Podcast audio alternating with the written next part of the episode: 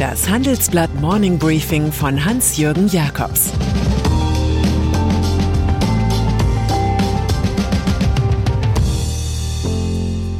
Guten Morgen allerseits. Heute ist Dienstag, der 7. Dezember. Und das sind unsere Themen. Der diplomatische Krieg der USA mit China. Fox Populi für Karl Lauterbach. Pro7 Sat1 erlebt Zeitenwende. Nach einer kurzen Unterbrechung geht es gleich weiter. Bleiben Sie dran. Die Welt steht vor gewaltigen Herausforderungen. Zum einen die Energiewende voranzutreiben und gleichzeitig den Klimawandel einzudämmen. Und auch der Energieträger Wasserstoff gewinnt weltweit immer mehr an Bedeutung.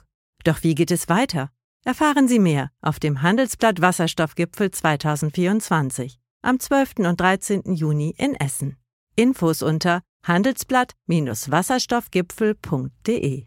Mit dem Vorteilscode Wasserstoff 2024 erhalten Sie einen Rabatt von 15% auf die Tickets. China-Politik. Eine für die USA bestürzende Analyse erstellt Nicolas Chalin, bis vor kurzem Softwarechef im Pentagon. Demnach lägen die USA bei Zukunftstechnologien wie künstliche Intelligenz hinter China zurück. Die Kooperation des US-Militärs mit Silicon Valley klappe nicht. Bei Firmen wie Google sei das Misstrauen zu groß. Der gebürtige Franzose sagt, wir befinden uns in einem Krieg mit China, wir wissen es nur noch nicht. Das scheint übertrieben, denn die US-Regierung macht sich da keine Illusion. So verkündet die Sprecherin des Weißen Hauses, dass Präsident Joe Biden keine diplomatischen oder offiziellen Vertreter zu den Olympischen Winterspielen nach Peking schicken werde. Hintergrund seien der fortdauernde Genozid in der autonomen Region Xinjiang und andere Menschenrechtsverletzungen. Bald Kanzler Olaf Scholz dagegen soll Peking vermittelt haben, die China-Politik von Angela Merkel fortsetzen zu wollen, schreibt die Wirtschaftswoche. In dieser Frage werde er seine beiden Koalitionspartner in Schach halten. Haushaltsmittel. Wer das Geld hat, hat die Macht. Wenn man mit dieser Prämisse auf die finanziellen Mittel der Ressorts der neuen Bundesregierung schaut, ergibt sich eine gewisse Rotstichigkeit. 2022 werden das Kanzleramt von Olaf Scholz und die sieben SPD-Ministerien allein über 72 Prozent der Etatmittel verfügen. Die FDP kommt auf 18 Prozent, die Partei der Grünen auf 10 Prozent. Das liegt vor allem daran, dass das Arbeitsministerium von Hubertus Heil über 162 Milliarden Euro gebietet und das Verteidigungsministerium von Christine Lamprecht über 50 Milliarden. Karl Lauterbach Entgegen vieler Erwartungen wurde der SPD-Gesundheitsexperte doch Gesundheitsminister. Im Fall Lauterbach richtete sich Scholz nach der Vox Populi. Der politische Einzelgänger gilt vielen als der Richtige im Corona-Kampf, auch wenn er mit manchen Aussagen daneben lag und Behördenmanagement gelernt sein will. Eines ist sicher, in Talkshows wird der 58-Jährige das Virenproblem nicht lösen. Europäische Zentralbank. Noch erwartet die EZB in ihrer Prognose für 2022 nur 1,7 Prozent Inflation. Österreichs Notenbankchef Robert Holzmann hält es dagegen für sehr unwahrscheinlich, dass im Euroraum ein Wert von unter zwei Prozent erreicht werde. Im Handelsblatt-Interview sagt das EZB-Ratsmitglied unter anderem über Geldpolitik, das ist, wie wenn Sie mit dem Auto fahren und eine Nebelwand kommt. In diesem Fall bremsen Sie und fahren auf Sicht. Das empfiehlt sich auch für die Geldpolitik. Wir sollten uns nicht zu lange festlegen und jeweils auf die Daten reagieren. Zum Thema Niedrigzinsfalle erklärt Holzmann, die Gründe für die niedrigen Zinsen sind die niedrige Produktivität der Wirtschaft, die Überalterung der Bevölkerung und der Überhang an Ersparnissen. Daran können nur die Struktur und die Finanzpolitik etwas ändern, zum Beispiel durch Investitionen in die Digitalisierung oder in den Umbau zu einer klimafreundlichen Wirtschaft. Wechsel bei PwC. Die Wirtschaftsprüfer und Berater von PwC erleben gerade harte Zeiten.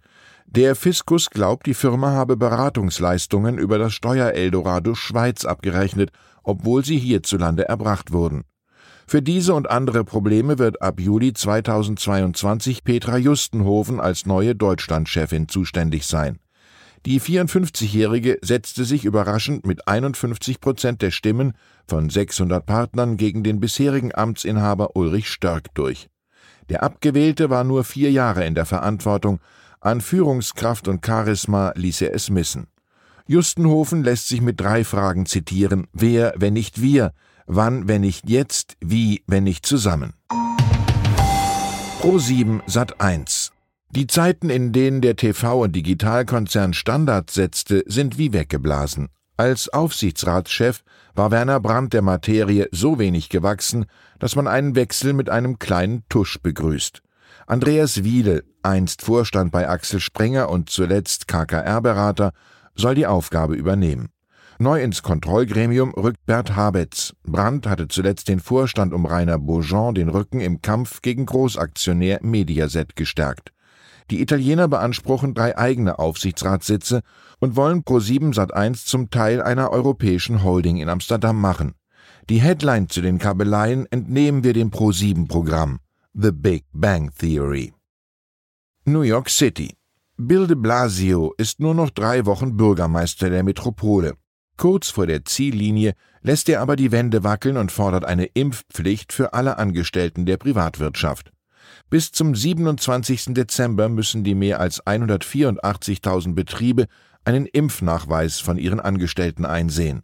Auch dürfen nur noch vollständig Geimpfte in Restaurants, Kinos oder Theater. Bisher reichte eine Impfdosis. Kinder zwischen fünf und elf Jahren müssen mindestens eine Spritze erhalten haben. Das Fatale an der Last-Minute-Initiative, de Blasius Nachfolger Eric Adams lehnt das alles aus vollem Herzen ab. Und dann ist da noch Michael Steenhardt. Der US-Milliardär darf nun für den Rest seines Lebens keine Antiquitäten mehr kaufen. Die New Yorker Staatsanwaltschaft verfügte zum ersten Mal einen solchen Bann. Über Jahrzehnte habe Steenhardt einen habgierigen Appetit für geplünderte Artefakte gezeigt, ohne Sorge über die Legalität seines Handelns, erklärt der Staatsanwalt. Der belangte Investmentbanker hat 180 illegal erworbene Antiquitäten wieder ausgehändigt. Sie werden in ihre Herkunftsländer Syrien, Israel, Griechenland, Ägypten, Italien und die Türkei zurückgeführt. Ich wünsche Ihnen einen angenehmen Tag. Es grüßt Sie herzlich Ihr Hans-Jürgen Jakobs. Das war das Handelsblatt Morning Briefing von Hans-Jürgen Jakobs, gesprochen von Peter Hofmann. Die deutsche Wirtschaft steht vor neuen Herausforderungen.